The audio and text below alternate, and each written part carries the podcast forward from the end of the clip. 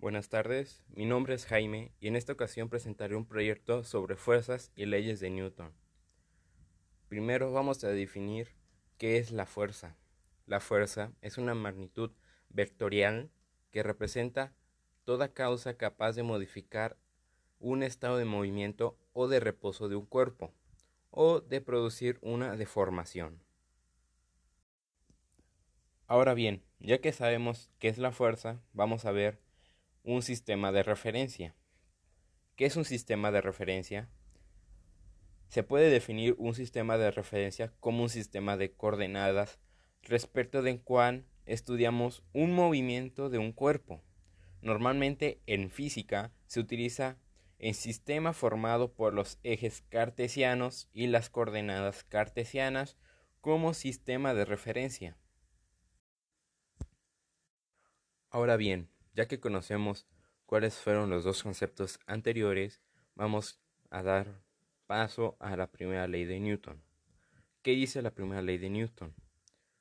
También es conocida como principio de inercia y establece que un cuerpo no modifica su estado de reposo o de movimiento si no se aplica ninguna fuerza sobre él o si la resultante de las fuerzas que se aplican es nula. Dentro de esta primera ley igual tenemos en concepto de masa. La masa es una magnitud de la inercia y la unidad de la masa es en kilogramo. Cuanto mayor es la masa de un cuerpo, menos se acelera bajo la acción de una fuerza. Segunda ley de Newton. La segunda ley de Newton define la relación exacta entre fuerza y aceleración matemáticamente. La aceleración de un objeto es directamente proporcional a la suma de todas las fuerzas que actúan sobre él e inversamente proporcional a la masa de un objeto. La masa es la cantidad de materia que en objeto tiene. Entre más masa tenga en objeto, más difícil es hacer que cambie su dirección o rapidez, ya que esté en reposo o en movimiento de forma recta y a un paso constante. La fuerza como vector. La fuerza es una magnitud física que se representa mediante vectores. La representación vectorial nos presenta una imagen simbólica de las fuerzas, indicándonos un punto de aplicación, una dirección de la fuerza, un sentido y un valor, dado por la longitud del segmento que la representa denominado módulo. Tercera ley de Newton. Esta ley representa cierta similitud en la naturaleza. Las fuerzas siempre ocurren en pares, y un cuerpo no puede ejercer fuerza sobre otro sin experimentar él mismo una fuerza. A veces, coloquialmente nos referimos a esta ley como de una de acción-reacción, donde la fuerza ejercida es la acción y la fuerza experimentada como consecuencia es la reacción. Peso de un cuerpo.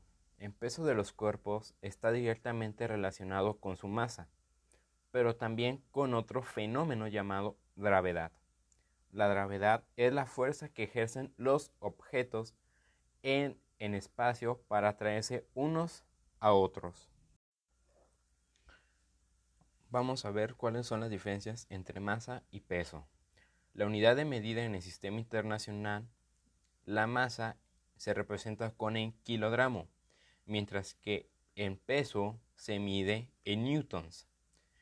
Otra diferencia es que en peso es una magnitud vectorial, mientras que la masa es una magnitud escalar.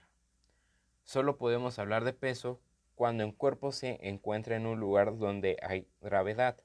En la Tierra, esta gravedad tiene un valor aproximado de 9.8 metros sobre segundo al cuadrado movimiento de los planetas y tres leyes de Kepler. Primero vamos a ver el movimiento de traslación. Ese movimiento del planeta en torno al Sol. Los planetas orbitan alrededor del Sol en la misma dirección y más o menos en el mismo plano. Este plano aproximado en el cual giran todos los planetas se conoce como plano de la elíptica. Ahora bien, hemos definido qué es el movimiento de traslación.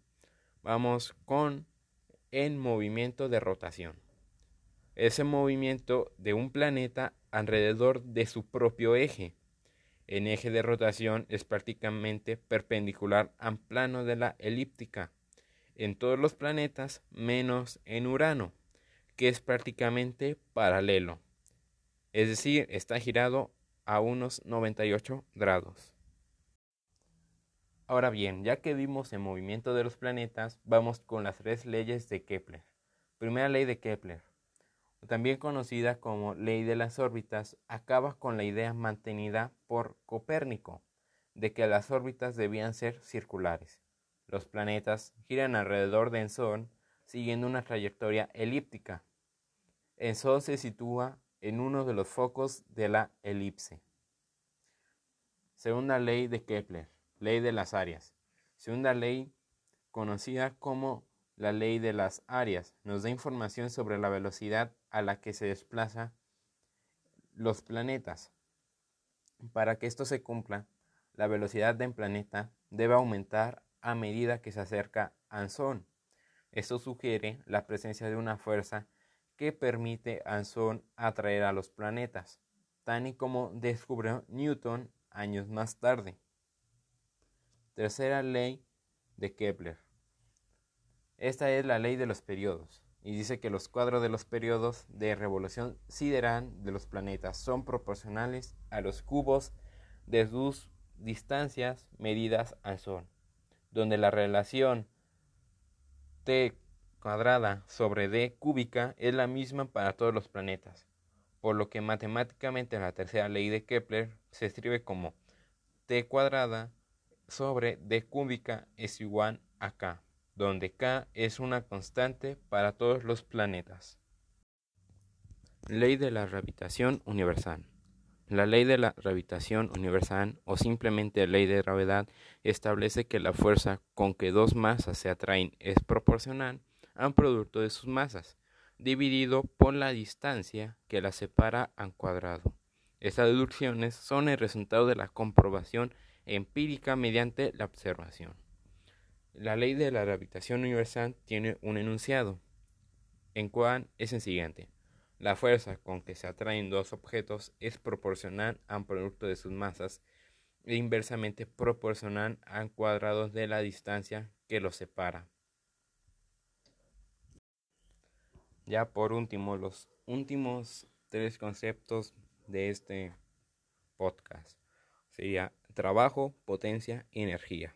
Trabajo en trabajo es una magnitud escalar producido cuando una fuerza se aplica sobre un cuerpo para desplazarlo de un punto a otro. Al aplicar fuerza se libera y se transfiere energía potencial a ese cuerpo y se vence una resistencia. Energía. En física se denomina energía a la capacidad que poseen todos los cuerpos para, para realizar un trabajo o movimiento. Se trata de una propiedad física que no se crea ni se destruye, sino que se transforma en otro tipo de energía. Potencia. La potencia mecánica se define como la rapidez con que se realiza un trabajo. Se mide en watts y se dice que existe una potencia mecánica de un watt cuando se realiza un trabajo de un joule. Esto sería todo. Gracias por su atención.